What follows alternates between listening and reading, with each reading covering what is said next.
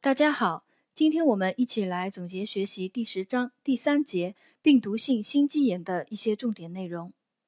能引起心肌炎的病原体主要是病毒，常见的引起病毒性心肌炎的病毒有科萨奇病毒、腺病毒、流感病毒、埃克病毒和脊髓灰质炎病毒等。呃，引起病毒性心肌炎常见的病毒有科萨奇病毒、腺病毒、流感病毒、埃克病毒和脊髓灰质炎病毒等。病毒性心肌炎的临床表现，我们也要来仔细学习一下。呃，因为病毒性心肌炎在儿科里面考到概率还是比较高的，都有可能考到那种病例分析题啊，所以我们对它的临床表现要来仔细学习一下。病毒性心肌炎的患儿多数在出现心脏症状前一到三周有上感或其他病毒疾患啊，这样一句话也很重要。在如果出到病例分析题的话，他肯定会讲到，就是说。一个患儿啊，呃，住院来以后主诉啊，可能家长反映一到三周前有上感或病毒疾患啊，这样一个这样一个一种题型啊。轻型的病毒性肌炎的临床表现症状轻，以乏力为主，有多汗、苍白、心悸、气短、胸闷、头晕、精神萎靡时欲减退等，啊，主要就是乏力为主。检查可见患儿面色苍白。口周发干，听诊第一心音低钝。中型的病毒性心肌炎较为少见，起病急，除上述轻型的症状以外，乏力为突出的表现。年长儿还可述心前区疼痛，检查见心率过速或过缓，心律不齐，心脏略大，心音低钝，肝脏增大。呃，中型的表现也是乏力为突出表现。重型的病毒性心肌炎罕见呈爆发型，起病急骤，一到两天内就可出现心力衰竭或突发心源性休克，患儿极度乏力、头晕、烦躁、呕吐、心前区疼痛，严重心律失常，病情发展迅速，如不及时抢救，可能会危及生命。重型的病毒性心肌炎病程多在六个月以内，有些病程可长达一年以上。患病毒性心肌炎以后，由于机体抵抗力降低，患儿容易进呃容易有呼吸道感染，而致心肌炎复发，甚至心力衰竭，有的还会逐渐演变为心肌病。啊，所以呢，就是因为有这样的呃因素啊，因为它病程可能会长，还有一个容易复发，所以患儿一旦得病毒性心肌炎，他的休息啊是非常重要的，而且休息的时间也比较长。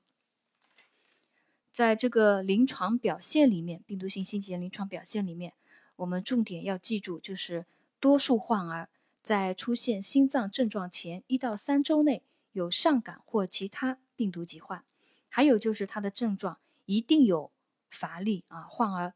那个临床表现一定有乏力，呃，在中型甚至是乏力为突出的表现。另外，中型和重型的病毒性心肌炎。患儿还会有心前区疼痛、心律失常，还有头晕、呕吐啊，还有那个精神萎靡、食欲减退等这样一些临床表现。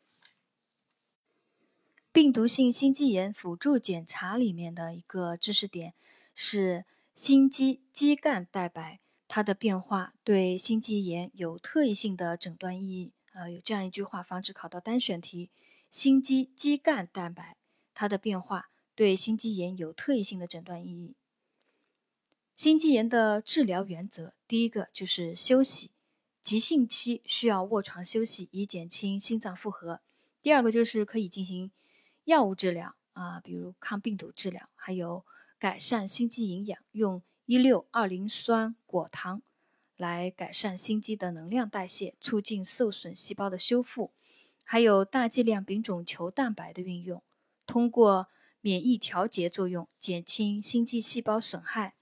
还有抗心律失常治疗，还有根据病情联合应用利尿药、洋地黄和血管活性药物。特别要注意用洋地黄时，饱和量应较常规剂量减少，并注意补充氯化钾，以避免洋地黄中毒。病毒性心肌炎的治疗就是第一个就休息。第二个药物治疗包括抗病毒治疗，还有一六二磷酸果糖改善心肌营养，大量丙种球蛋白进行免疫调节，减轻心脏细胞损害。嗯，还有就是抗心律失常治疗，还有运用利尿药、洋地黄类药物和血管活性药物等。病毒性心肌炎的护理措施，呃，第一个就是强调了急性期需要卧床休息。至热退后三到四周，病情基本稳定以后，再逐渐增加活动量，但休息不得少于六个月啊！病毒性心肌炎它的护理措施里面就强调了休息，休息时间不得少于六个月。恢复期应该限制活动至少三个月啊，都是强调了一个休息，呃，来减轻心脏的负荷。也是防止复发的一个呃一个方法。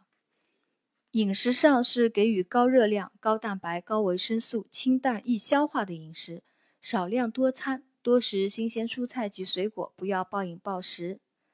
呃，遵医嘱给予营养心肌的药物，还有就是保持大小便通畅，防止发生便秘，保持患儿情绪稳定，避免情绪紧张及激动。呃，调调动机体的免疫系统啊，就是增强免呃机体免疫力，提高自身的抗病能力，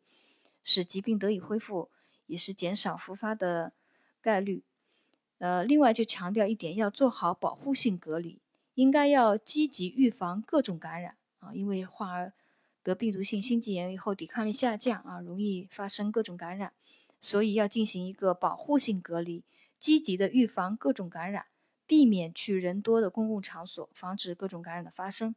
患儿出院以后，一个月、三个月、六个月和一年到医院进行随诊检查。出院以后一个月、三个月、六个月、一年到医院进行随诊检查。